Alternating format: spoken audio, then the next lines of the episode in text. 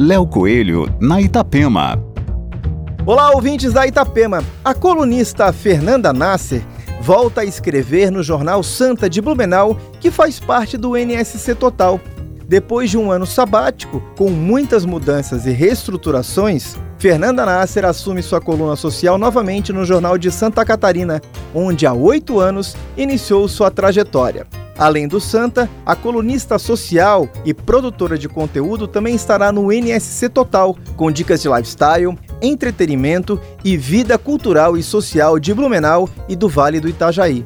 Fernanda Nasser é uma das mulheres mais conectadas de Santa Catarina e vai voltar com a bateria 100% carregada e com o sinal cheio do seu super radar social.